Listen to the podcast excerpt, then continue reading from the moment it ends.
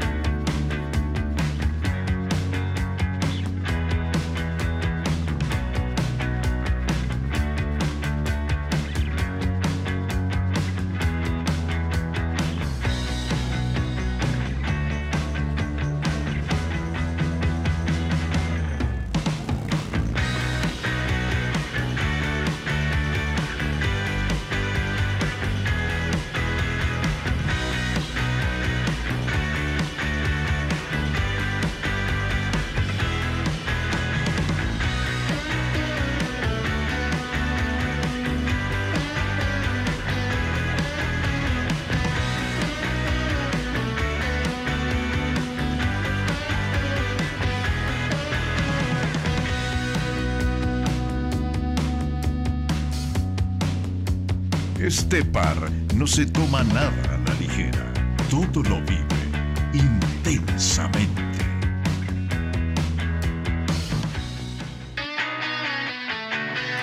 Este programa es auspiciado por Pointer, mejores negocios inmobiliarios. y también nos acompañan Dilema, Café y Resto Bar. Ducón, Bar del Teatro. Y Café Fundador.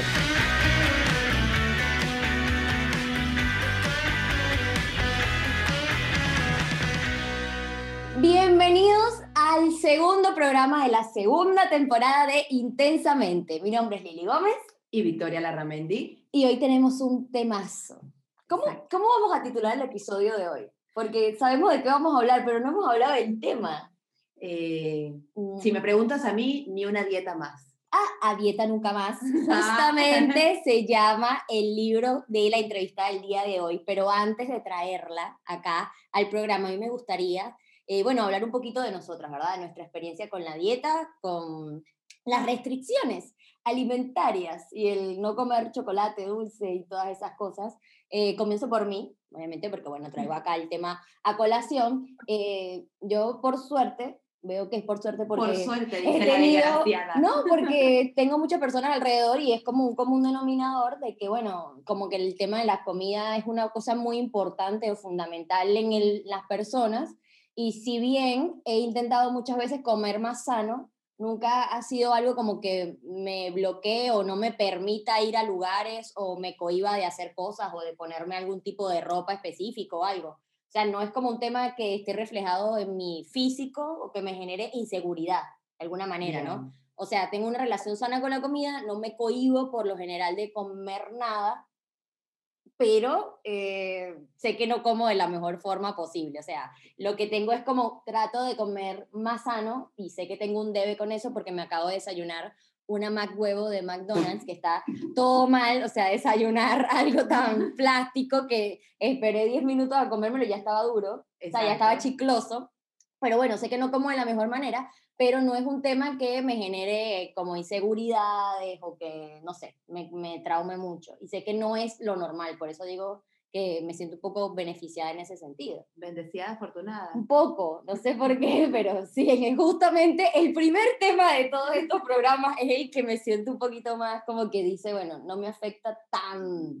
Sé que no lo hago bien, pero no me afecta tanto. A ver, tu historia. ¿Qué- ¿O qué tienes tú que opinar sobre este tema? Acompáñame a ver esta triste historia. No, a ver, yo, este, mi padre es, era en su momento fotógrafo de modelos en Venezuela, tu padre ha hecho de todo. ha hecho de todo. Entonces, en Venezuela, para eh, los licores, Sí, ha- hagamos el espacio publicitario, Ventarrón Limón, eh, toda esa marca, sí. este, toda esa línea, digamos, mi papá le hacía la publicidad a las modelos. Y una de las modelos principales de todas las, las campañas era mi prima. Entonces, mi ilusión a los 15 años es que yo voy a ser la próxima Ventarrón Limón. ¿verdad? Eso no pasó porque a los 15 me dio hipotiroidismo y pasé de 50 kilos a 95 en un año. O sea, antes de que me estudiaran y me llevaran lo normal, la niña engorda 45 kilos en un año, vamos a, a llevarle a un endocrino. Claro. No, me llevaron a 80 mil nutricionistas. Entonces hice la dieta de los puntos, hice dietas hipocalóricas, hice dietas este, de pesar la comida, hice todas las dietas habidas y por haber, intenté ser bulímica, fui anoréxica, o sea, todo. Cuando dije a la mierda, todo me quedo gorda y que alguien me quiera. ¿Cómo soy? no me importa nada. Cuando me pasó eso, que ya estaba en la universidad, ahí empecé un poco a adelgazar y bueno, en realidad creo que también tuve un cambio hormonal y pasé como al hiper y empecé a perder, perder, perder, perder, perder. Exactamente. Y yo, dicha. Claro, tú contenta. Que ahora sí no voy a hacer ningún examen. Que no sé si es saludable o no, pero yo, mientras baje de peso, me sirve. Me sirve, me sirve. Pero, pero sí, a ver, actualmente, ¿qué pasa? Yo hice tanta dieta que no te hago una dieta más. Y ciertamente tendré unos kilos de más, unos kilos de más según las tablas de que Claro. cuánto pesas, cuánto mides, o sea, cuánto mides, qué sexo tienes, cuánto debes de pesar. No, Según eso, tendré dos kilos de más, pero me chupa, o sea, claro. yo tengo la misma relación que vos, no como fritura, no como gaseosa, Sí, yo tampoco. eh, el dulce sí me mata, pero no me cohibo de nada. O sea, las harinas es imposible sacarlas de mi vida. Sí. Que- Vamos a invitar a, Por a favor, nuestra especialista el día de que nos hoy. diga qué tan mal lo estamos haciendo. Porque yo tengo tantas preguntas. Creo que este es un tema que este programa lo vamos a tener que hacer cada seis meses o algo así, Exacto. porque cambia, ta- no sé, ni siquiera entiendo por qué cambia tanto. Esa es una de las preguntas que quiero hacer, porque siento que antes comíamos de otra forma, hoy en día comemos de otra, y no sé, lo que ayer estaba bien, hoy estaba mal, por ejemplo, el tema del pan, Eh, la leche, la leche, o sea, no, demasiadas preguntas, demasiadas Exacto. preguntas. Así que nada, empecemos, vamos a invitar hoy a Abigail do Nascimento. Ella es nutricionista, eh, es también estudiosa o se graduó de artes culinarias y eh, tiene su libro llamado A Dieta Nunca Más, que es un bebé que, que yo ayudé ahí un poquito a darle la manito para que saliera. Así que, sin más preámbulos, bienvenida Avi a Intensamente. ¡Woohoo! Bienvenida, Avi. Gracias, gracias por la invitación. Yo feliz, encantada de, de tener siempre una ventanita para hablar de nutrición, que es lo que a mí me encanta, me apasiona y creo que la educación en nutrición es eh, fundamental en la vida de todo el mundo. O sea, yo creo que eh, todas las personas, por muy saludables que sean, por muy sanas o por muy buena relación que tengan con su comida, siempre hay algo, una cosita que se puede corregir, que se puede mejorar, en lo que puedes avanzar y en lo que a lo mejor en este momento de tu vida puede que no te esté afectando, pero puede que eso en algún momento de tu vida cambie, porque además la alimentación es súper circunstancial, eh, depende de muchos factores, especialmente los emocionales, bueno, que podremos hablar de eso un poquitito, pero bueno, encantada de estar con ustedes, espero que pueda contestarles las preguntas en este corto tiempo, porque sé que se nos va a quedar muy cortito para todo lo que hay que decir. Y nada, agradecerte Lili, además de por la invitación y a Vicky, porque Lili fue una de mis madrinas en la creación de mi libro, fue la que me dio el empujón y la que le hizo las correcciones a mi libro y, y al final quedó un producto preciosísimo del cual estoy muy, muy orgullosa y por supuesto los invito a todos los que nos estén escuchando a adquirirlo, está en Amazon y a leerlo porque es un libro que vale la pena leer. Es como esos libros que tú dices, me tengo que leer un libro de finanzas para principiantes, un libro, yo qué sé, de autoestima, no sé qué, o sea, un libro que siempre te tienes que leer. Yo creo que este, eso es, yo creo que este es un básico de la alimentación saludable que te tienes que leer. Y si has estado haciendo dietas toda tu vida, como Vicky, pues seguramente que te va a gustar eh, leer esto. El subtítulo de mi libro es Adquiere hábitos de alimentación saludable, olvida la frustración de no haberlo conseguido antes, porque además el tema eh, dietas y nutrición eh, a largo plazo como que tiene un porcentaje muy bajo de éxito, es decir, no, la gente normalmente no consigue los objetivos que al inicio se plantean porque no suelen ser objetivos realistas, eh, adaptados a tu realidad, a tu genética, a tu estilo de vida. Y como decía al principio, al ser un tema tan circunstancial, es imposible que una cuestión que aprendamos ahora respecto a la alimentación podamos mantenerla toda la vida, que sea sostenido y que nunca tenga subidas y bajadas. O sea, eso no existe en la nutrición. La alimentación y la nutrición de la vida de hoy, del mundo real, tiene muchas subidas y bajadas. Em, yo particularmente he tenido muchas subidas y bajadas. Eh, creo que en todos estos años de profesión nunca he tenido el control 100% tampoco de mi alimentación.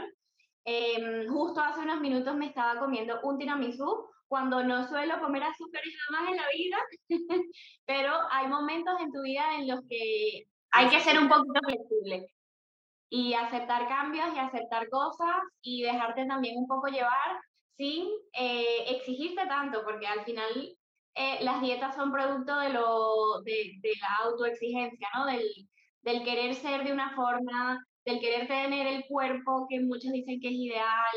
Entonces, pues eso, que tiene mucha, mucha... mucha tela que cortar, mucha tela que cortar. Y a mí me gustaría empezar con lo que hablábamos antes, un poquito, ¿por qué cambia tanto la nutrición? O sea, ¿por qué ahora se, se, se condenan tantas cosas que antes no se condenaban o que antes no estaban mal vistas por el tema del pan que decíamos? Cuéntanos un poquito por qué pasan estas cosas. Bueno, pues a ver, lo primero que hay que entender es que el cuerpo eh, o sea, la fisiología es la misma de hoy a la que cuando el hombre, el primer hombre vino al mundo. O sea, la fisiología, digamos, no ha cambiado. Lo que ha cambiado son nuestros hábitos, nuestro estilo de vida, nuestras rutinas y sobre todo la influencia de eh, las modas, del mensaje publicitario que nos van enviando constantemente, hace que de alguna forma nosotros eh, queramos adaptarnos a eso y vayamos también adaptando nuestra alimentación a todo eso, a todo ese bombardeo de publicidad que desconozco el origen de ese cuerpo famoso e ideal delgado, desconozco de dónde salió la teoría de que hay que ser delgados también, o sea, todo el tiempo tienes que estar delgado con un cuerpo súper definido. Eh, no tengo idea quién lo inventó, pero lamentablemente nos hemos ido como, eh, no sé, hemos ido adaptando nuestros hábitos a ese ideal que no es lo real, ¿no? Porque el cuerpo de todo el mundo no puede ser exactamente igual. Pero es cierto que los procesos fisiológicos y metabólicos son exactamente los mismos desde el paleolítico y desde mucho antes. O sea, eh, digerimos las proteínas igual, independientemente de tu dieta o de tu ritmo de vida. Los carbohidratos lo mismo, nuestras hormonas son las mismas, pero hay mucha influencia externa que hace que nosotros, nuestros hábitos o nuestras rutinas vayan cambiando. Em, han habido épocas de dietas, lamentablemente la nutrición es una ciencia de moda, eh, se basa en modas. Em, ahora mismo, pues bueno, la dieta keto está de moda, por ejemplo, o yo qué sé, hace 20 años la dieta de los puntos y luego el ayuno intermitente. O sea, sin querer hemos ido nosotros eh, adaptando nuestro cerebro a esas modas. Y yo lo que les digo, desconozco la razón y realmente no hay un fundamento para, para nada de eso. O sea, para adaptar nuestro cuerpo a eso no hay ningún fundamento científico y fisiológico. Eh, todo depende de tu vida, de tu... Yo siempre digo que cada caso es un mundo, cada persona es un mundo y tus, mm, tus necesidades alimentarias pues se tienen que basar en tus rutinas, en tu vida y en lo que tú realmente necesitas. O sea, si tú en algún momento de tu vida tuviste eh, ciertas necesidades nutricionales, pues las que tienes ahora probablemente sean muy diferentes y a eso todo se tiene que adaptar tu alimentación, evitando eh, dejarnos influenciar, aunque sé que cuesta mucho, dejándonos influenciar por tantas dietas de moda y por tantos mm, modismos que muchas veces son sin fundamento incluso. Claro ahí a mí me surge una duda que es eso mismo que vos hablas. O sea, estamos claros de que es una moda. Yo lo llevo más a, la parte más radical, más revolucionaria de que es meramente cosificación y machismo, de que nosotras tenemos que tener el cuerpo ideal porque tampoco al hombre se le exige tanto. O sea, es un tema mucho más llevado a la mujer, que ciertamente va, vamos avanzando y también veo que se va desplazando esa exigencia hacia el hombre. O sea, el hombre también tiene que ser de gimnasio, el cuerpo atlético, pero sigue siendo mucho más la cosificación hacia la mujer eh, y nosotras venezolanas, bueno, la 90, 60, 90. Pero eh, realmente, saliéndonos de ese paradigma, eh, un cuerpo sano puede ser un cuerpo normal, común y corriente. Es una mujer que tenga celulitis, que tenga unos 5 kilos de más. De más, exacto, también eso, preguntar cuándo son de más, qué es de más.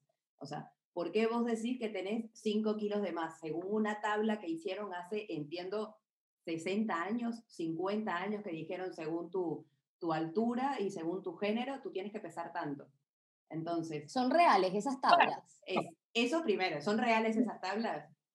Mm, pues a ver, si las utilizamos para en el área clínica para patologías o para hacer diagnósticos, realmente nos sirven mucho de guía y de referencia. Pero si lo llevamos al tema estético y de salud en general, sin enfocarnos en ninguna patología, mm, no sirven para nada.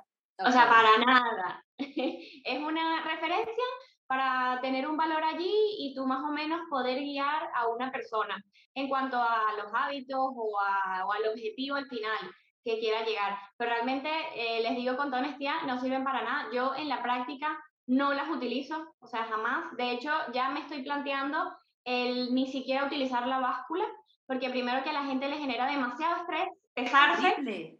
Y segundo que no, realmente no sirve para nada. Les digo de... Es la enemiga por años la báscula, o sea, esa frustración, ese momento en el que tú tienes 15 días pasando hambre para llegar a ese momento y te das cuenta que bajaste medio kilo, un kilo, dos kilos, cuando tu meta era 5, 6. O sea, también están esas promesas, como tú lo decías, irreales, de que a mí, yo fui a muchos nutricionistas que me hacían dietas. A ver, le contaba a Lili, una de las dietas que me hicieron era que tenía que despertarme así no tuviese que hacer nada, a las 7 de la mañana y comer pasta, pasticho, canelones, o sea, comer comidas recontra pesadas para que eso supuestamente me acelerara el metabolismo. No así. Nada, nada, nada, nada, nada, nada. O sea, y comía como una chancha a las 6 de la mañana, que era una cosa que ya quedaba todo el día como que te ibas a morir y te iba a dar una embolia. Claro, es que no, no, entiendo. O sea, no entiendo en qué se basan contanos un poco ahí, ¿qué piensas? Sí, bueno, voy a, voy a hacer dos aclaratorias, que según lo que voy escuchando me parece importante aclarar.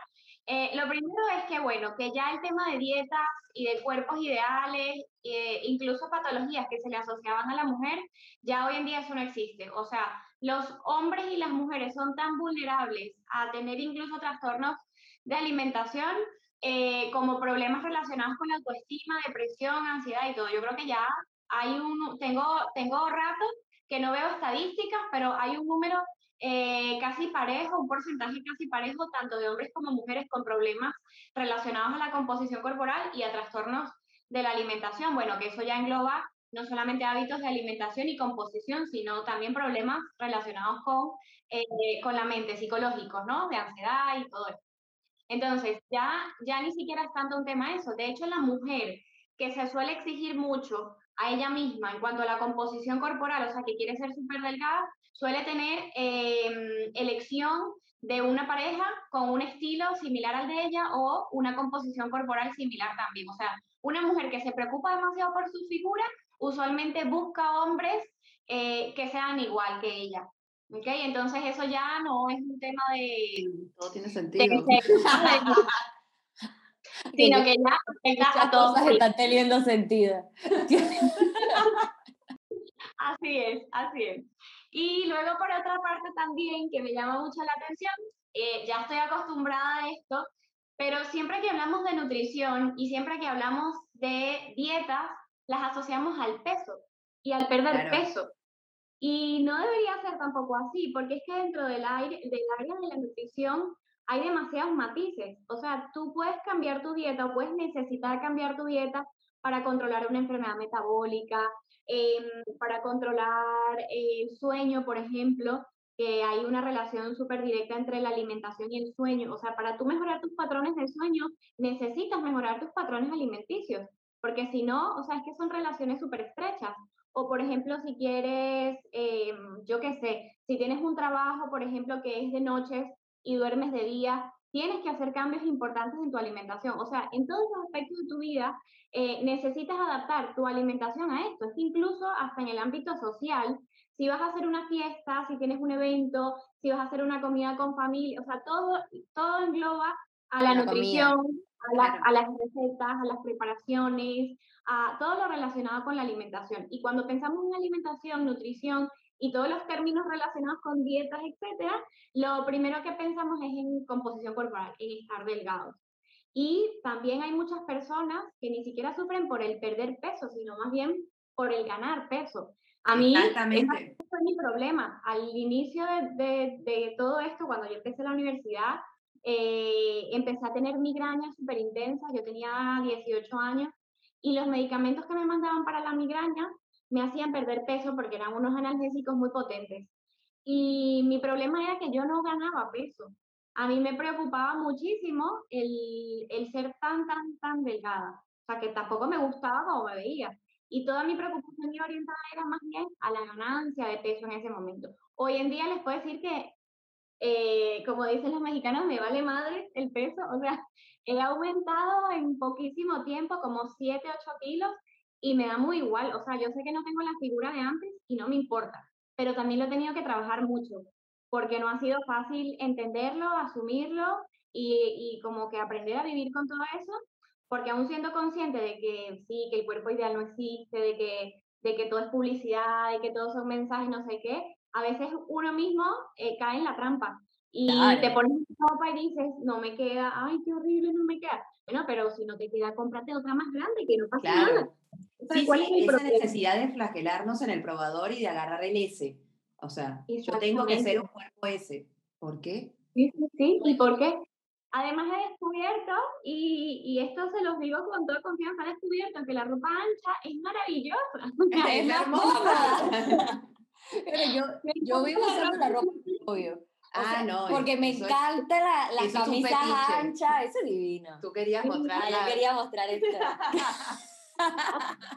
Pero bueno, me ha gustado. Pero ahora quiero tocar como puntos, viste que hablábamos de lo que está de moda. Y hay varias cosas que hoy están de moda, por decirlo de alguna forma, y no sé qué tan buenas son. Por ejemplo, el ayuno intermitente. ¿Qué piensas tú sobre esto? ¿Esto A mí me parece una locura. Entonces, pero es que es una locura, o sea, si yo también lo escucho, es una locura, pero a mucha gente que le funciona o mienten en redes sociales, no sé. Pero te funciona para qué? Te funciona para adelgazar, te funciona para el estado de ánimo, porque yo he visto muchas ella que nos pueda diga si sirve o no, porque nosotros no sabemos nada. la, pues a ver, la invitamos para que nos diga. A ver, yo a este tipo de cosas, a este tipo de dietas de moda, yo no les llamo dietas de moda, sino les llamo estrategias, ¿ok? Puede ser que tú lleves un estilo de vida muy normal, pero en algún momento de tu vida puede que necesites utilizar una estrategia, como por ejemplo el ayuno intermitente, o puede que necesites utilizar una estrategia como la reducción de proteínas de origen animal, y ahí ya podríamos hablar un poquito de veganismo o de las personas vegetarianas, o sea, todas estas cositas que pueden parecer muy modas, mm, a ver, que pueden servir para muchas cosas, o sea, son estrategias para tú conseguir eh, ciertos objetivos. Les voy a poner un ejemplo con el ayuno. Exacto. Podemos, perdón, eh, definir qué es el ayuno intermitente porque lo escuchamos mucho y realmente no sabemos bien en qué basa.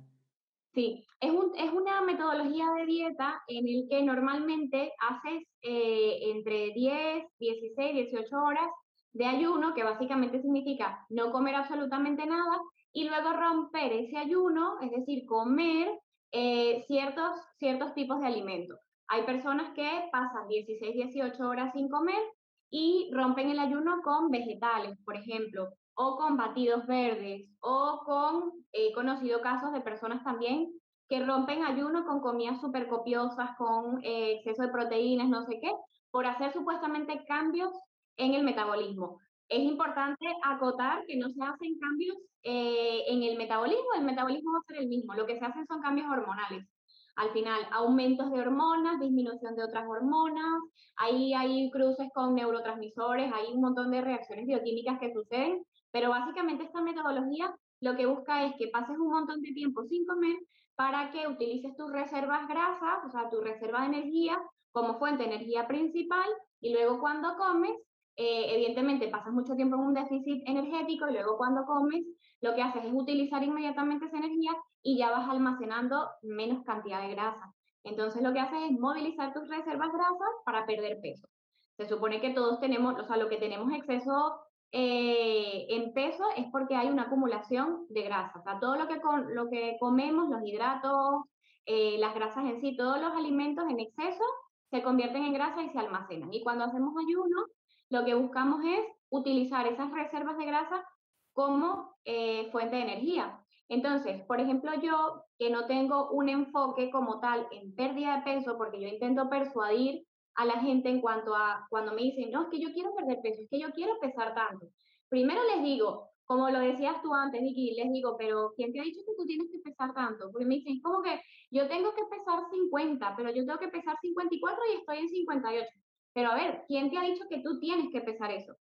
Pero bueno, que yo intento eh, siempre persuadir a la gente en ese objetivo nutricional y llevarles a otro camino donde el objetivo principal sea mejorar tus hábitos, eh, mejorar tu, yo qué sé, mejorar tus sueños, sentirte mejor, quitarte un dolor de cabeza que llevas teniendo desde hace no sé cuántos años y muchas otras cosas más. Entonces, dependiendo de tu estado de salud que tengas en ese momento, yo puedo utilizar el ayuno como una estrategia. De hecho, a veces yo misma lo hago, no con tantas horas de ayuno, pero digo, bueno, voy a cenar temprano, voy a cenar algo ligero a eso de las 7, de las 8, y luego voy a desayunar súper tarde, hacerme un brunch o directamente no desayuno y recurro directamente a mi almuerzo.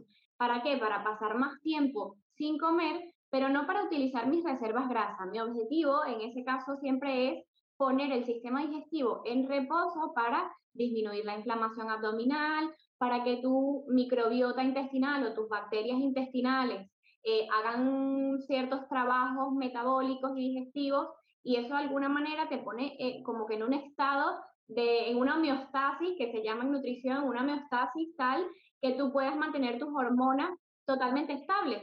Cuando, por ejemplo, comemos mm, durante todo el día, pasamos el día entero picando cosas, cada hora me como esto, luego me tomo un café, luego un vaso de leche, luego una galleta, básicamente lo que sucede es que tus hormonas van en pico. O sea, comes, aumenta la insulina, eh, dejas de comer, ah, se te baja el azúcar y lo que comes haces picos de azúcar súper alto. Y así, ese estrés metabólico hace que tú vayas enfermando, que vayas teniendo síntomas, que se te inflame el abdomen. Eh, no sé si les ha pasado, seguro que sí que amanecen súper planitas y al ah, final del día Ese es mi momento fotográfico. El mío también. Pero el punto es que al hacer ayuno intermitente, por ejemplo, eh, todos esos pequeños síntomas van desapareciendo. Entonces, si tú le cambias el objetivo a esa estrategia, realmente puede ser muy efectiva. Los batidos, por ejemplo, personas que no cenan, yo no voy a hacerte una dieta de batidos verdes, pero si tú eres una persona que no cena y estamos intentando, o que no desayuna y estamos intentando que incorpores esa comida a tu, a tu rutina, porque es saludable hacer dos, tres comidas al día, cuatro comidas dependiendo de cada caso, yo te puedo sugerir, pues desayuna con batidos hazte un batido de frutas y vegetales, pero no porque eh, la razón principal sea hacer un detox para que pierdas peso. No, es porque son estrategias que te pueden ayudar a llegar a tu camino final. Sin que eso realmente sea... Sí. Perdón, perdón. no, este, nada, nada. Que me parece también muy importante el tema de que entiendo y corrígeme que todas estas estrategias tienen que ser llevadas por un especialista y no son aplicables a todo público porque yo te caigo de largo, o sea, me desmayo si yo no te desayuno. No puedo salir de mi casa sin un desayuno y un desayuno fuerte. O sea, yo me tomo un café, me como una arepa, o sea, es una sola y entendemos que la arepa es mucho más saludable que el pan y bla, bla, bla. Si no hay arepa, me como un pan, pero yo necesito desayunar. O sea, lo necesito. No, no hay forma de que yo tenga un ayuno intermitente y no quede desmayada en la parada. O sea, no es que me empiezo a sentir mal en la tarde, en el momento. O sea, capaz es una respuesta que yo puedo acostumbrar a mi cuerpo pero creo que también que todas estas estrategias, como vos decís, tienen que ir muy específicas como a cada persona, porque nos pasa que ahora el Internet está a disposición y a merced de cualquiera. Entonces, entra una chiquilina de 15 años que capaz esa no es la estrategia para ella y dice, ah, yo voy a hacer un intermitente. Sí, lo que pasa es que también... 18 horas sin comer y después capaz que se mete un atracón. Pero eso está pasando en la nutrición y en todo, porque eh, todo el mundo ahora hace ayuno intermitente cuenta su experiencia y después es especialista en ayuno intermitente. Ah, sí. Y te trata de decir cómo se hace y te da indicaciones y, y tal. No estamos Coaching escuchando nutricional. coaching nutricional de la gente que no estudia nutrición. Y creo que esto está pasando en todos los ámbitos y creo que por eso hoy en día es tan importante filtrar información. Claro. Entonces, em, lo que decíamos de eso, entonces, sí es bueno, pero como una estrategia temporal, no como un estilo de vida. Esa sería como la conclusión. Sí. A ver, si tú eres una persona mentalmente muy equilibrada y estás realmente segura de que llevar un ayuno intermitente de por vida te hace bien, te hace sentir bien, es tan válido como la persona que dice, yo quiero desayunar, cenar y almorzar todos los días y comer todo tipo de alimentos. ¿Cómo es tan válido una persona que diga, yo voy a quitarme la proteína animal de mi vida y solo voy a comer vegetales? O sea, son todas decisiones de vida. Alto. Stop. Quiero ir a eso antes de que sigas. Estás mojando las bichitas Perdón, café. pero quiero que Pero antes de, que me antes de que me preguntes de eso, tengo que resaltar que cualquier estrategia nutricional que tú decidas hacer o llevar a cabo por un tiempo definido o de por vida como un estilo de vida, lo hagas guiado por un experto en nutrición colegiado que ha- haya ido a la, a la universidad y que sepa de fisiología y de metabolismo. No busques en internet cosas, ni le preguntes a tu amiga, ni a tu prima, ni a nadie, Sí, sí. porque eh, nos vamos llenando de información que no necesariamente sea buena para todo el mundo. Una dieta nunca es igual para todo el mundo. O sea, eh, ninguno de mis pacientes, o sea, te puedo decir, yo no tengo modelos de dieta impresos y le doy un papelito según cada persona. O sea, no, no, no. Es que cada cosa es personalizada y tiene que ser eh, de acuerdo a las necesidades específicas de cada persona. Y repito que cada uno de nosotros es un mundo, entonces todos tenemos eh, necesidades, situaciones y vidas distintas y no nos puede servir a todos lo mismo. Muy bien. Entonces, anotadísimo eso, súper claro y súper de acuerdo. Queremos hablar de la carne. Queremos hablar del veganismo. O sea, más allá, no quiero hablar del tema de convicción personal ni el tema ambiental, que yo el otro día estaba viendo un documental que estoy a dos Sí, días. es, es Estoy- desgarrador. Estoy a dos días, o sea, dos días porque la realidad, o sea, no, no entiendo cómo la gente no está haciendo cosas, pero bueno, el- digo la gente, los gobiernos, o sea, la gente que mueve masas, porque en realidad el documental se llama Code, no me acuerdo cómo, Bien. habla más el tema no del veganismo, sino de habla del, del consumo de agua, de que eh, las, eh, las organizaciones, los gobiernos te hacen toda una campaña de que tú dejes de, bañarte en una canción, de que no le Sí. eches agua a las matas en invierno, que deje que se agarre con la lluvia, y en realidad el consumo de agua masivo, de locura, es todo el tema de la ganadería. O sea, es una cosa que sí, el 95% más que nosotros bañándonos, o sea, de toda la humanidad.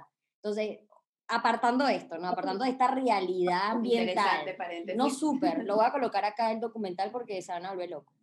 Entonces, apartando esta parte, ¿no? De convicción personal, ambiental, ¿un ser humano puede vivir siendo vegano? O sea, ¿se puede, o nutricionalmente mi cuerpo puede llevar una vida vegana sin consumir animal, sin que me falten nutrientes y me tenga que tomar una pastillita? Pero para mí es, o sea, ¿por, por qué te tienes que tomar la pastilla? Bueno, pero quiero que hable. o sea, desde las cavernas comemos carne.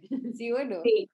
Es que, a ver, para yo responderte esa pregunta, tendría que preguntarte a ti desde qué enfoque quieres que te responda. Nutricional. Porque si yo te hablo desde el enfoque fisiológico normal, te diría que no podemos vivir sin proteínas.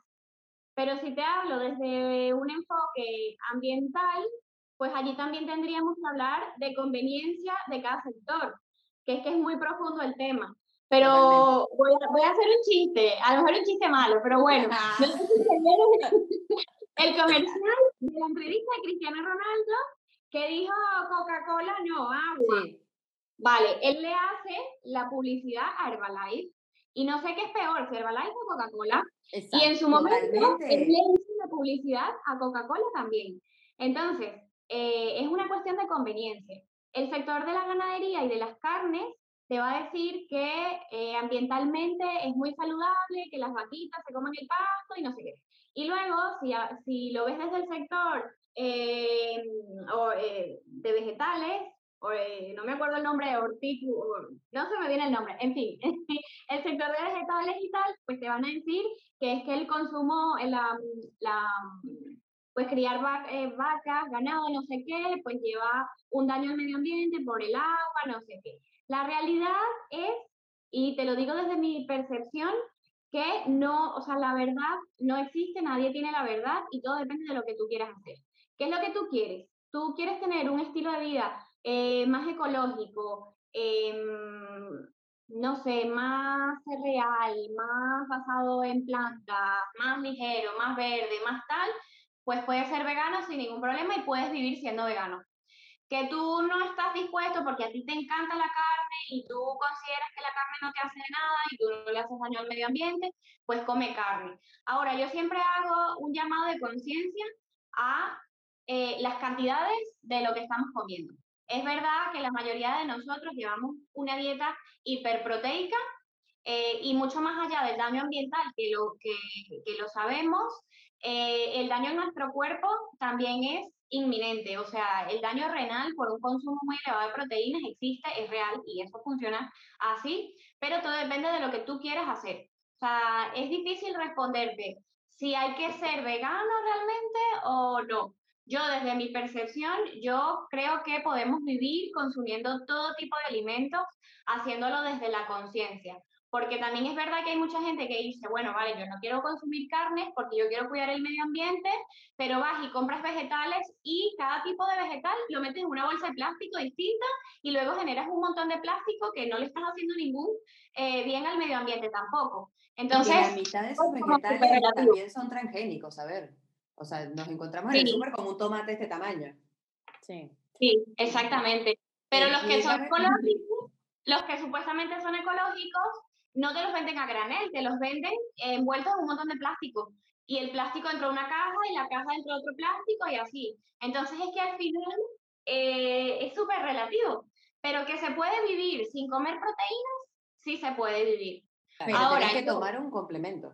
Sí, o sea, yo he escuchado veganos que toman complemento y que si vas a hacer esta transición, es eso, una transición, tiene que ser de a poco y también sí puede ser de la mano de un especialista porque es, hormonalmente te descontrola, ¿no? O sea, yo no lo he hecho, pero tengo personas que me han contado su experiencia de que se desmayan, la pasan mal. No, yo estaría todo el día en el piso. Sí, porque tu cuerpo está acostumbrado, o sea, son veintipico de años comiendo un mismo producto que te da energía de alguna u otra forma y ta, dejarlo de un día para otro no, no sé. Ahora, es comer proteína todos los días, o sea, yo por ejemplo, en el almuerzo sí o sí como proteína, eh, un día es pollo, otro día es pescado, otro día es carne, eh, son cantidades chicas, pero necesito todos los días, o sea, para mí si no al plato le falta algo. sí, es bueno. En términos fisiológicos, las proteínas tienen una función vital en nuestro cuerpo. O sea, las proteínas eh, nos ayudan a la reconstrucción de tejidos y a la formación de tejidos nuevos. Entonces, ¿las proteínas son esenciales? Sí, son esenciales para nuestro cuerpo. ¿Que podemos sustituirlas por proteínas de origen animal? De origen vegetal, perdón. Sí se puede sustituir proteína animal por proteína vegetal siempre y cuando eh, tengas la suplementación adecuada en vitamina B12. Tiene que ser con la pastillita, tiene que ser con vitamina B12 exógena, eh, porque nuestro cuerpo no produce vitamina B12 y porque eh, los alimentos, la cantidad que tienen no es suficiente para que la proteína de origen vegetal sea suficientemente absorbida y pueda cumplir con todas las funciones que nuestro cuerpo necesita. Entonces, si quieres ser vegano o si quieres consumir solamente proteínas, te recomiendo que consumas, eh, que tengas suplementación de vitamina B12 y que adicional esto lo hagas con supervisión médica, porque si no tomas las cantidades adecuadas de B12 o si no, o si no llegas a, a, consumir tu requerimiento energético diario, pues te va a pasar eso, desmayos, hipoglicemias, te vas a sentir súper mal y al final lo que te va a pasar es lo mismo que con todas las dietas. Eh, te vas a abrumar, te vas a cansar y te vas a frustrar y lo abandonas todo. Entonces, el esfuerzo tampoco vale la pena. Claro, pero yo recomiendo, por ejemplo, que es una actividad que tú haces en Instagram, que yo a veces la hago, no voy a presumir de que la hago siempre, que es un, un día, que es el día lunes, sin proteína animal. O sea, a lo mejor hacer esto de a poco, o sea, por lo menos un día a la semana, evitar comer una proteína animal, me parece que es saludable y es como eso, la transición, ¿no? porque en verdad está heavy el tema ambiental. Así que la gente que es vegana, que está viendo esto, mira, lo felicito, me encanta. Quisiera, quiero llegar. Yo no. A mí me gusta, a mí en verdad me gustaría, porque he leído tanto.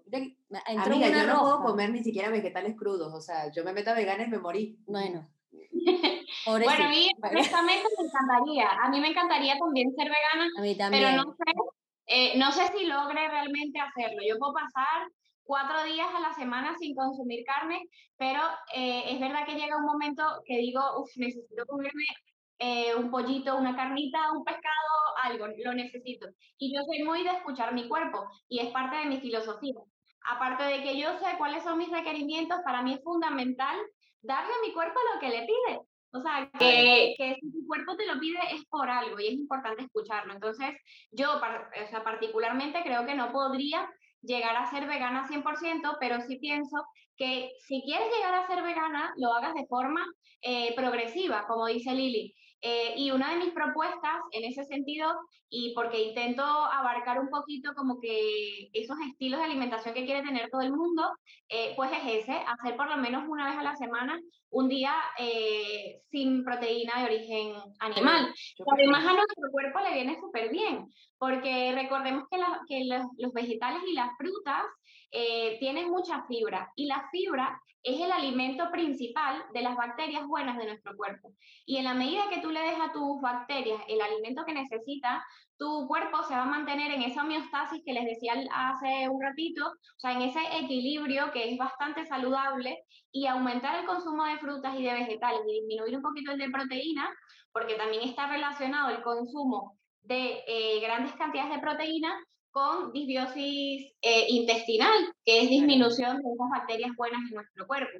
Entonces, para llegar a un poquito a ese balance, yo decidí lanzar esta propuesta en redes sociales del lunes sin carnes o lunes sin proteína animal. Y realmente yo, por ejemplo, en mi cuerpo lo noto. El lunes cuando no como la proteína es como que, uff, estoy súper desinflamada, como con más energía. Cuando como carnes y muchas cantidades de carne, me siento como súper pesada. También he pasado por épocas en las que no puedo ver la carne porque no me apetece nada de nada, o el pollo, hay días que no puedo ni siquiera oler el pollo, pero luego vuelvo como que a la, a la, a la normalidad, ¿no? Y lo que intento es escuchar mi cuerpo en ese momento. Cuando me dan mis épocas de comer más vegetales, le doy con los vegetales. Eh, cuando me dan mi época de proteínas, pues con las proteínas. Y al final, escuchar mi cuerpo, a mí particularmente, me ayuda muchísimo a mantener esa, esa normalidad en mi alimentación. Y, y pues es lo que recomiendo también. Me encanta. Vamos a pasar a la segunda etapa del programa. No, pero ya va falta una, ¿Cuál? la más importante, la harina y el azúcar, eh, el satán del siglo XXI.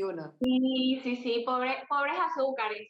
A mí a veces que me da Esta penita. señora no me deja tomar azúcar, eh, café con azúcar. Voy a su casa y no le pone azúcar. Y yo, señora, Bueno, pero, usted no me va a educar acá. bueno, pero es- yo, te- yo tengo eso de mi casa. Mi mamá cocina sin azúcar, sin sal. O sea, Sí. yo hago la arepa sin sal. Pero No, porque no, no, no. mi mamá cocinaba así. No, no, no, no es que lo hago porque no echo azúcar. No, yo estuve en mi casa, duró un año y medio un paquete de azúcar. Eso fue impresionante. Recién la compré porque esto se me estaba consumiendo el azúcar cuando grababa Claro, o sea, yo me tomaba dos cucharitas por café, iba cada 15 días y se acabó el azúcar. Tuve que comprar azúcar porque en mi casa no se come, o sea, a menos que se haga una torta o algo que, sabes, amerite azúcar, pero no es algo normal. En mi casa tampoco se solía consumir azúcares y mi familia cercana eh, tampoco. Y bueno, no sé si saben, Lili y yo tenemos un vínculo familiar importante. Somos la familia cercana, cuando dice cercana. Nuestra familia es de poca sal y poca azúcar, en realidad. O sea, yo no recuerdo de- ni siquiera de pequeñita como que ver en casa de mis tíos o, o en casa de mis padres como que chucherías y tal. O sea, no. Los, los postres que comíamos eran como que galletas caseras y tortas caseras como que súper saludables. Y realmente yo crecí con eso. Y cuando empecé la universidad y empecé a entender realmente cómo funcionaba nuestro cuerpo y empecé a ver como que la realidad de las industrias y lo que uno estaba comprando, consumiendo, eh, decidí quitarme el azúcar de mi vida y realmente mm, yo tampoco compro azúcar, en mi casa no hay azúcar, a veces tengo una visita y que café con azúcar, y yo, ay, perdón, ¿verdad que es que no tengo azúcar? Me pasa. No, no, no. ya toma café sin azúcar, o sea, es una cosa que se les contagia. Hasta mi cuñado, mi esposo, o sea, todo el mundo dice que, ay, no, no, sin azúcar.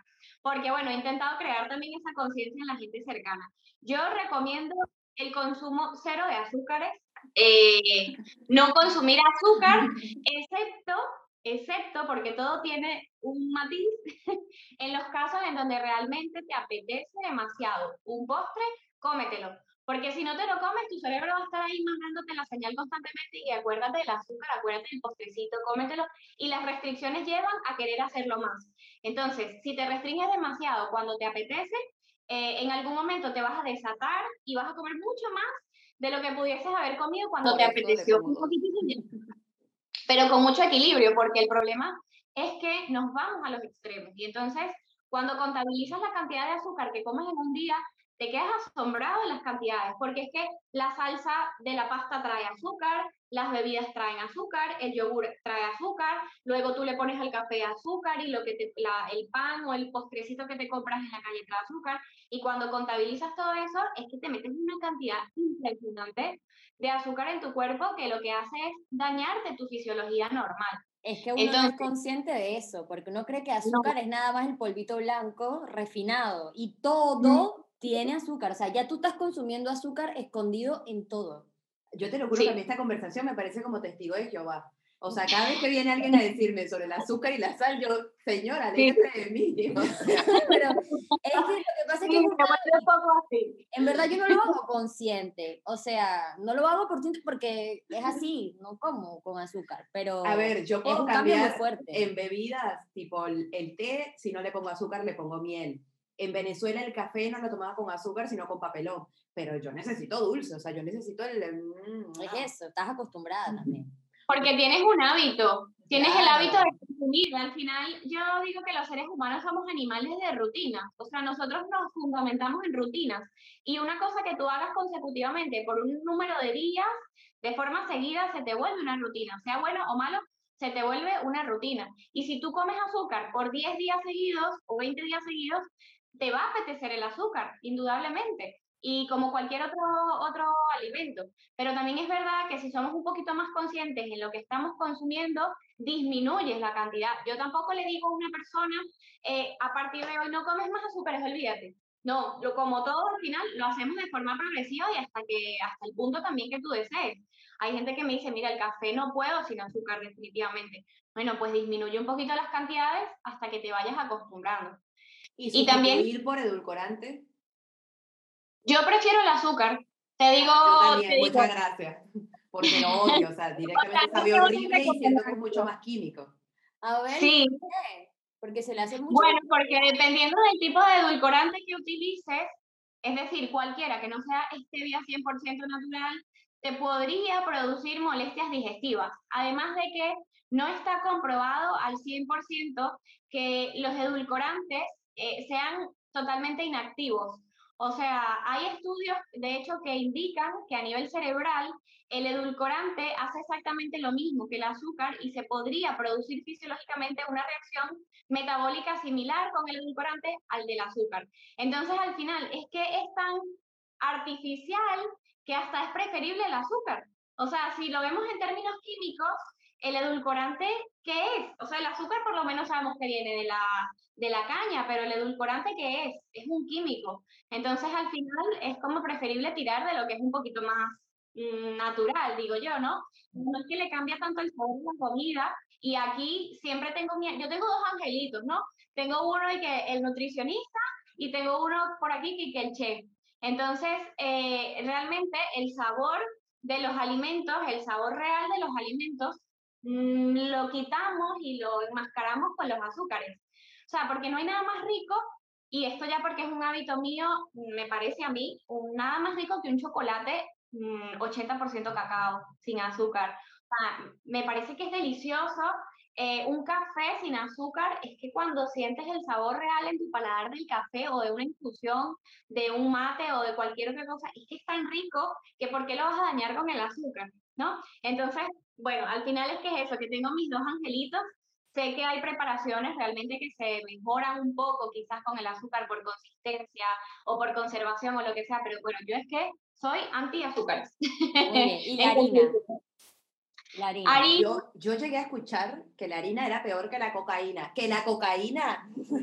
o sea, estamos hablando en serio. Me estoy drogando todas las mañanas con arepa. Señor, por favor, o sea, ves los límites. O sea, satanizamos a un extremo, no me podés comparar. No, no se puede comparar. Aunque fisiológicamente puede ser que las harinas sí hagan algo parecido que la cocaína en el cerebro. sí, podría. sí, bueno, genera una reacción metabólica en la que se producen endorfinas. Al final, el producto final de la cascada metabólica son endorfinas. Y yo siempre pongo el ejemplo de cuando tienes un despecho, un guayabo, o un dolor, una tristeza, ¿qué es lo que te apetece comer? Pan, helado, chuches, eh, pastas y cosas así. ¿Por qué? Porque al final de esa ruta metabólica, en la digestión de, los, de, de las harinas, eh, se producen endorfinas. Entonces nuestro cuerpo ya lo tiene asociado y es como que estoy triste o estoy estresado o estoy tan, necesito endorfinas, necesito harinas. Entonces, me pongo feliz cuando me como la arepa en la mañana. Amiga, la arepa no es harina, ¿no? sí es, no es. Bueno, es una harina pero de maíz. Bueno, pero es una harina. Qué vergüenza. Bueno, yo me pongo feliz igual. No es de trigo, no es de trigo. Ella come arepandina. Bueno, también, pero no sí, es pan. Bueno, bien. vamos a... con, con, todos los hidratos de carbono en realidad. Bien, perfecto. Bueno, vamos a pasar la dinámica del ping-pong. Bien, sí, perfecto. Porque se, nos estamos yendo de tiempo. Entonces, Javi, eh, vamos a hacerte o vamos a decirte enunciados y sin justificar tienes que decir verdadero o falso, ¿sí o no? ¿Ok? Entonces, voy yo con la primera. Vale. Si elimino el azúcar del café, ¿viviré más años? Más años. No. ¿Se puede tener una alimentación saludable con una canasta básica? Sí. ¿La harina es peor que la cocaína? Eso ya lo respondió, por eso la salté. eh, no. Ok. No. ¿Mato a mi hijo si le doy Coca-Cola? Mm, no. Ok. Tomar agua y avena en ayuna te adelgaza. No. Ok. Yo no hice tanto tiempo. Se puede lograr 90, 60, 90 sin una dieta estricta. Eh, sí. Okay. ¿Y hay alimentos que te ayudan a tonificar? Sí. Ok, queremos que desarrolles ¿Cuáles son? Por favor. el tonificar. Sí. Sí, pues las proteínas, porque ayudan a que aumente. las proteínas hacen que aumente el tono muscular, porque lo que les decía, las proteínas están vinculadas a la creación o a la formación de tejidos nuevos. Entonces, eh, no me preguntaron eh, qué tipo de tonificación o cuán tonificada quieras estar comiendo un alimento, pero sí que se puede llegar a, digamos, endurecer. Sí, sí se puede. Perfecto. Bueno, Avi, te agradecemos un montón que estés acá. Me gustaría que te despidieras, que nos hablaras un poquito de dónde te podemos encontrar para quienes estén interesados en comenzar una alimentación saludable a partir de ahora. Eh, Avi está en España, pero atiende obviamente ahora todo virtual para todo el mundo, así que el que esté interesado ahí, Avi nos va a contar cómo podemos contactarla. Sí, bueno, a ver, por mis redes sociales estoy en Instagram y en Facebook como es dieta, arroba e s guion bajo dieta, es dieta. Y estoy recientemente en TikTok. Me estoy estrenando en TikTok, no bailo, no bailo en TikTok, pero bueno, publico recetas cortas. Y soy igual, es dieta. Y mi página web es www.esdieta.es. A través de mi página web pueden ver cuáles son mis servicios, además de mis asesorías nutricionales personalizadas. Tengo cursos, tengo cursos de planificación de comidas, de bad cooking, tengo retos eh, muy guays, eh, retos de disminuir el consumo de proteínas, retos para disminuir el consumo de azúcar, que son muy cortitos, algunos gratuitos y otros súper, súper, súper económicos. Y, y, tengo además el libro que hablábamos al inicio, yo siempre lo tengo aquí al ladito mío. Me encanta. El libro se llama A Dieta Nunca Más, que bueno, aquí lo vemos al revés, pero aquí está A Dieta Nunca Más. Y el libro lo pueden conseguir en Amazon de todo el mundo o si no, a través de mi página web también. Me pueden contactar y yo les puedo hacer el envío del libro a donde quieran. Y voy a estar estrenando muy pronto, no sé si va a ser este mes de junio o en el mes ya de julio, porque me voy a ir también de vacaciones porque necesito desconectar. Voy a este, estar estrenando una nueva estrategia eh, que no les puedo contar mucho de eso, pero va a ser un, webinar em, donde voy a desvelar una cosa muy importante respecto a la inflamación abdominal y respecto al estilo de alimentación saludable, que es lo que yo promuevo. Y estaré hablándoles también de un programa que, que estoy creando muy, muy bueno, no solamente para mejorar tus hábitos de alimentación, sino para hacer ejercicios. Eh, ejercicio no me refiero a ejercicio físico, ejercicios eh, para modificar tus rutinas, tus hábitos. Vamos a tener asesoramientos uno a uno. Em, vamos a tener, estoy pensando la posibilidad de incorporar consultas psicológicas dentro de, de todo este programa, vamos a hacer listas de compra, quiero meter un módulo en el programa em, donde yo te acompañe a hacer la compra de forma virtual, por supuesto, para enseñarte cómo leer el etiquetado, cómo puedes planificarte, cómo hacer tus menús, cómo hacer el bad cooking. Bueno, súper, súper, creo que es lo más eh, amplio que he hecho hasta ahora. Eh, yo soy muy de programas y retos y y cositas así, pero bueno, creo que este va a ser el más grande que he hecho hasta ahora, así que pronto estaré eh, anunciándolo. En junio, me encanta, además que como usuaria de Avi, por decirlo de alguna forma, suena feo, pero como usuaria del producto de Avi, lo bueno es que además que te hace toda la parte nutricional, también te ayuda con las recetas, con qué comer, porque es difícil, más cuando uno vive sola o cuando estás sola, que sentarte a cocinar es súper engorroso. Cuando tienes a otra persona, por lo menos te motiva que la otra persona también tiene que alimentarse. Sí, hay que comer, hay que hacer algo. Hay que hacer algo, pero cuando estás solo, eh, está complicado cocinarte y llevar ese ritmo de alimentación y eh, te da muchas estrategias para poderlo lograr. Tanto cocinar el fin de semana como muchas cositas así ricas y fáciles. también que por Instagram hay muchas recetas. Sí, a mí lo que me encanta, que, que lo comentaba antes de la entrevista de, de, de tu cuenta, es que son recetas em, como aplicables a todo el mundo. A ver, vos no, no, no publicás una receta que sea primero con lo que tenés en la heladera, el salmón ahumado, no. O sea, son cosas realmente que las personas tienen en su heladera y más allá de eso que haces una receta como muy básica, o sea, que incluye todo, que es para cualquier tipo de persona, que puede tener carbohidrato, que puede tener proteína, y vas como dando esos tips que se adaptan más a, lo que quiere cada uno. Bueno, si lo quieres sin mayonesa, te hago esta receta para el aderezo, si lo quieres sin carbohidrato, sustituílo con esto, o sea, no es la típica cuenta nutricional donde ves y es el, el rábano, eh, la palta, no, señora. Te amamos, Javi, te amamos. Muchísimas gracias por estar acá. Gracias a ustedes por la invitación. Para mí, como siempre, un honor hablar de nutrición y más con ustedes que son tan bonitas y tan simpáticas. Yo no me, no me un podcast, de verdad se lo digo. Yo estoy al día con todos los podcasts de ustedes y me encantan. Así que me siento muy feliz de haber estado aquí con ustedes hoy. Te amamos, gracias. Bye. Y abrazos. La intensidad de la semana.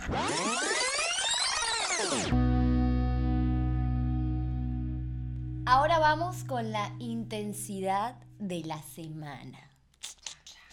Eh, bueno, esta semana tuvimos una intensidad de redes sociales. Vamos a hablar. Victoria va a presentar porque ella es como la más afectada por la situación.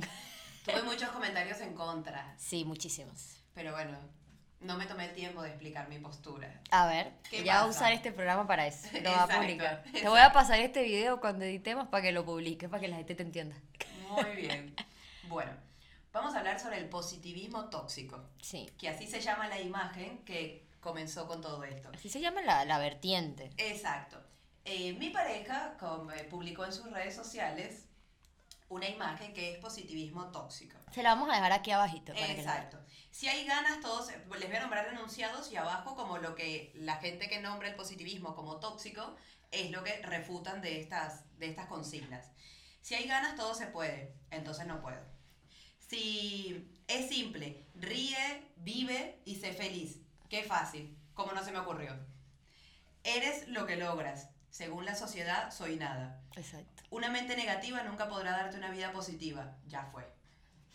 Piensa en positivo para vibrar alto. Ok. Estoy vibrando en el subsuelo.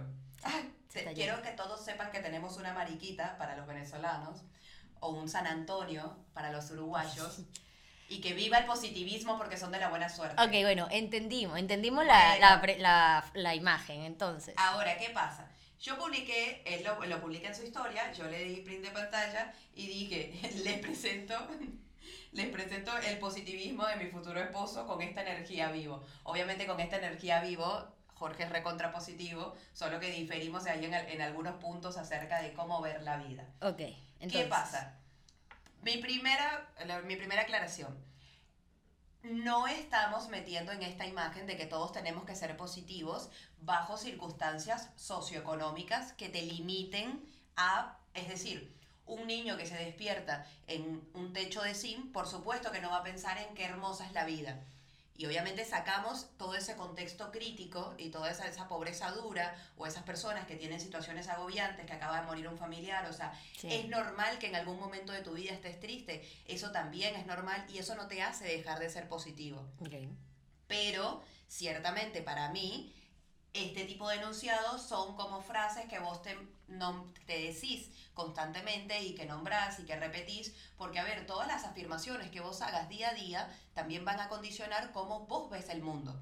Porque no es lo mismo que yo me despierte bajo mi situación de privilegio, que tengo mi apartamento, que me despierte y diga, ah, todo es una mierda, el café está frío, este café de mierda, eh, pase frío, la puta madre, a que yo diga, buenos días, qué día tan hermoso, agradezco un día más, este, hoy son nuevas oportunidades, tengo tantas cosas en mi agenda, entonces en vez de quejarme porque tengo la agenda hecha un culo, es, tengo trabajo.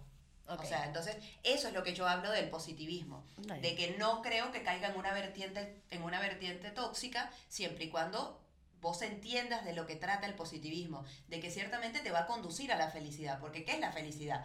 La felicidad son momentos. La felicidad es una concepción. Hoy yo me siento feliz porque estamos haciendo lo que amamos, porque estamos grabando esto, porque estamos dejando un mensaje, porque capaz estamos ayudando a alguien.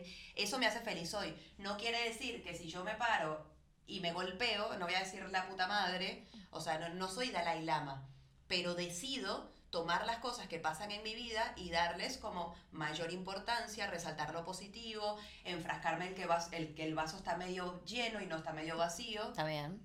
Ahora, dime cómo coño tú dices que estás en contra de eso. No, porque el problema. Porque ella estaba del lado de Jorge. No, claro, porque el problema es que uno, alejadísimo el tema de los privilegios.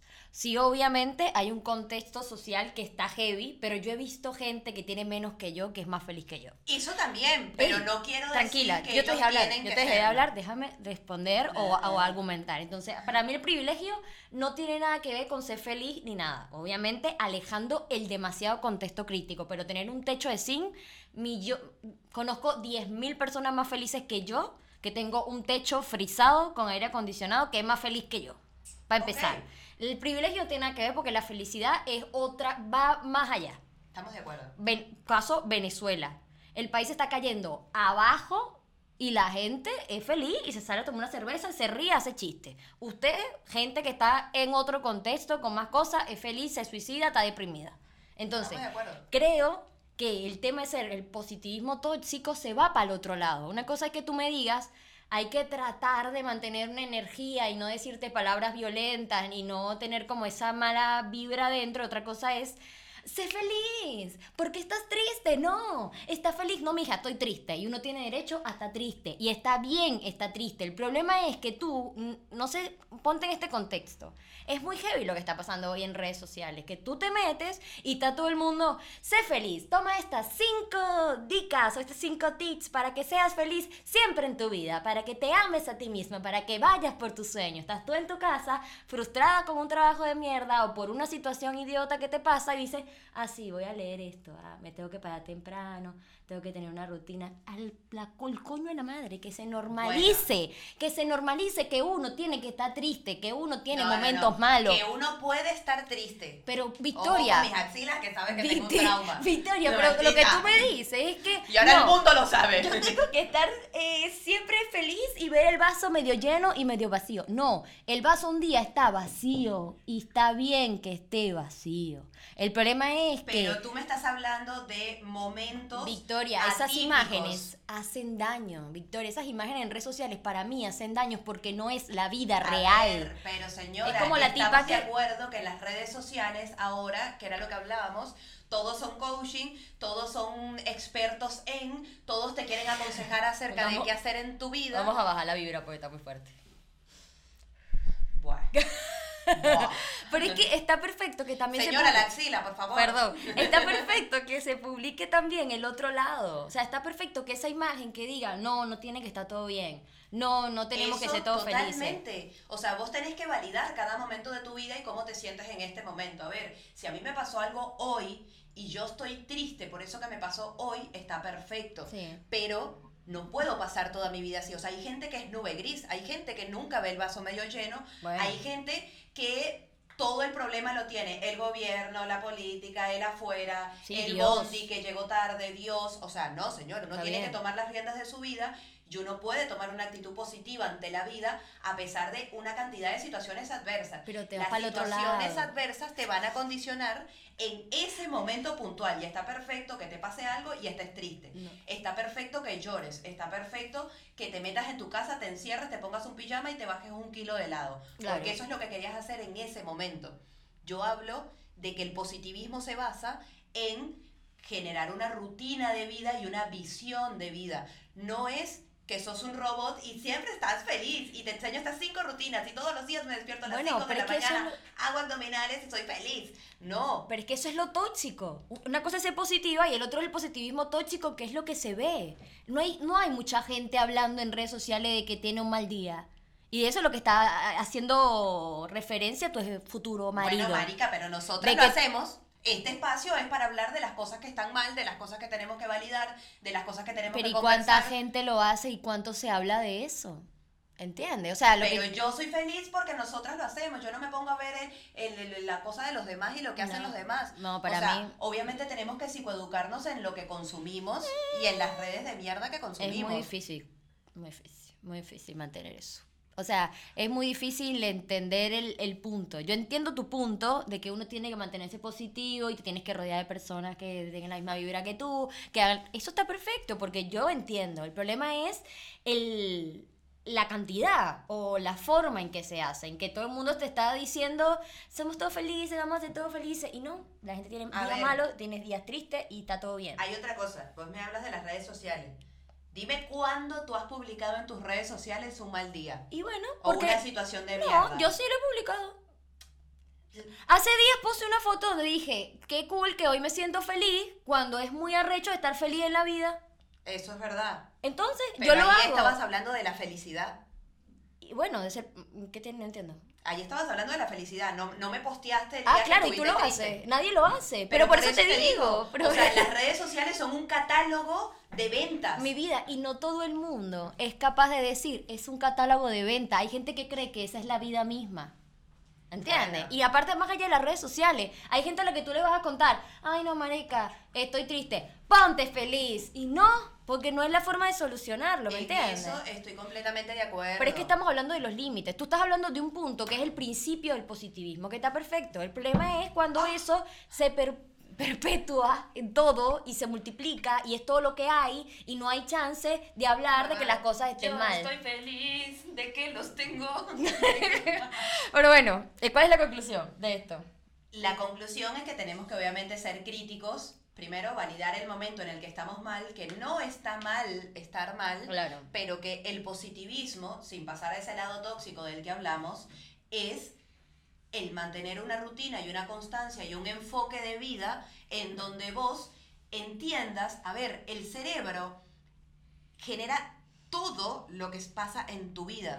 O sea, si vos decidís pensar en positivo, ver el vaso medio lleno, Sí, vuelvo a repetir que podés tener días malos y que no se trata de que seas una hippie voy a- drogada por la vida. Yo voy a estar pensando, voy a ser millonaria, voy a ser millonaria, voy a ser millonaria para decir mañana se me llena la cuenta. También ese, ese pensamiento también, no, hermana. señora, pero claro que sí, uno atrae. No es tan así. No jodas.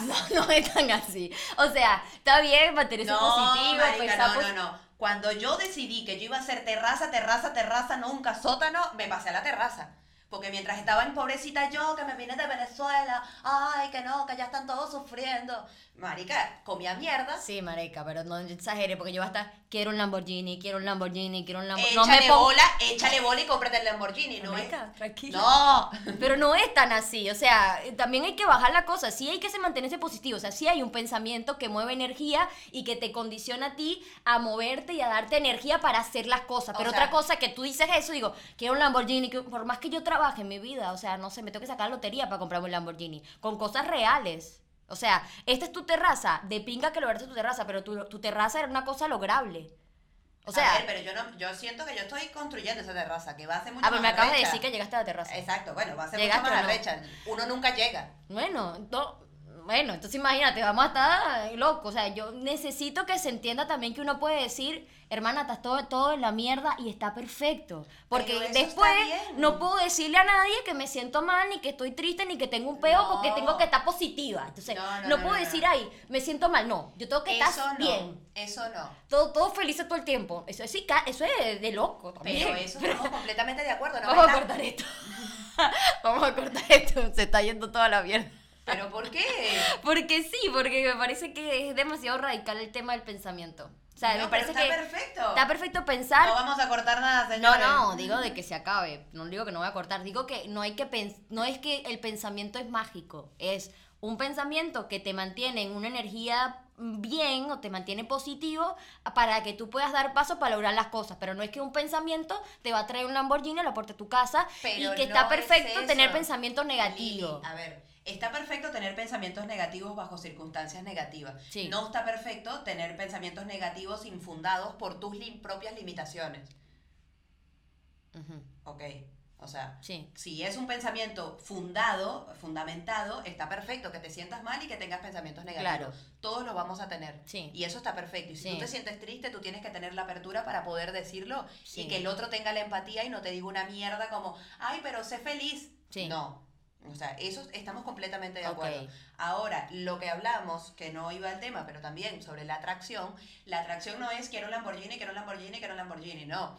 La atracción es que si tú empiezas a pensar y a generar cosas que tú quieres, las cosas no van a llegar a ti, pero vos, si constantemente estás pensando en eso, vas a empezar a generar acciones que te van a llevar a eso.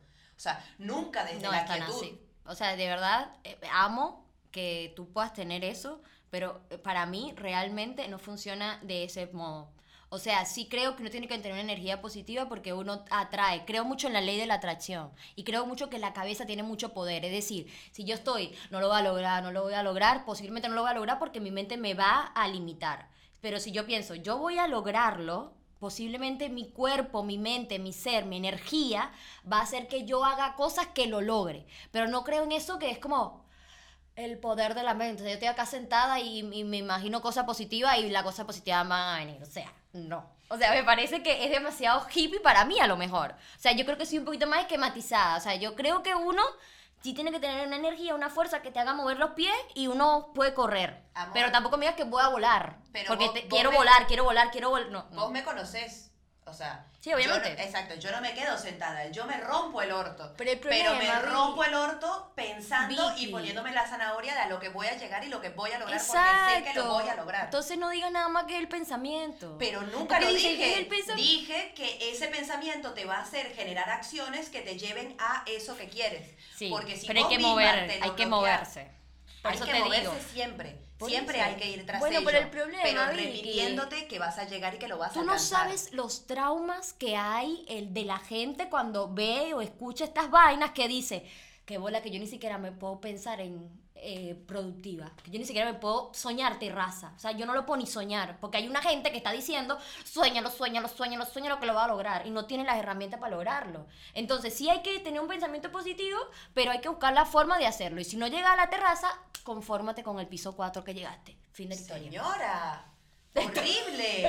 O sea, no sé. horrible lo que le dices a la gente. Marica, Por pero favor. es que la felicidad es el camino, no es la terraza. Eso estamos de acuerdo, por eso también te dije que yo no terminé de llegar a la terraza. Yo me siento en terraza, pero la felicidad es esa Mira, construcción que yo estoy haciendo. Nos quedan dos minutos en la memoria, así que vamos a despedirnos, nos está haciendo Ay, señas. ay. Así que esto va a quedar así, cuéntenos qué piensan ustedes, si son así tan... la mente lo puede todo. favor. Yo sí creo que hay que tener una actitud positiva, sí creo que hay que ser capaces de ver las cosas buenas que hay a nuestro alrededor, y valorarlo y apreciarlo y saber que vienen cosas mejores, que la mente tiene mucho poder, que si tú te enfrascas Ahora en que... dice todo lo que yo no, dije. no, no, que si tú te Ah, enfrascas... ahora es positiva. Que si tú te enfrascas en que la cosa está mal, posiblemente las cosas van a estar mal, que tienes que tratar de ser lo más positivo posible, pero que está permitido sentirse mal, está permitido estar frustrado, Totalmente. está permitido no lograrlo, está permitido tener malas rachas, está permitido Totalmente. ponerse triste, está permitido y está perfecto. Eso es lo que yo voy a hacer. Eso está perfecto. Tú Yo tienes un problema dije- para conversar, porque yo cuando tú hablas, yo me quedo callada y te escucho, ¿no te has dado cuenta? Y tú cada vez que yo hablo, me- al aire. bueno, me interrumpe, porque yo te dejo hablar, yo te dejo desarrollarte y tú estás cada vez que yo hablo y, eh, criticando debate, lo que yo estoy diciendo. A mí ¿no? me gusta el debate. Pero eso no es debate, debate es escuchar. Buah.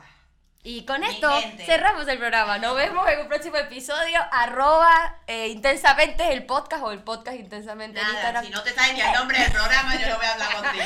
Nos vemos hasta un próximo episodio. Bye.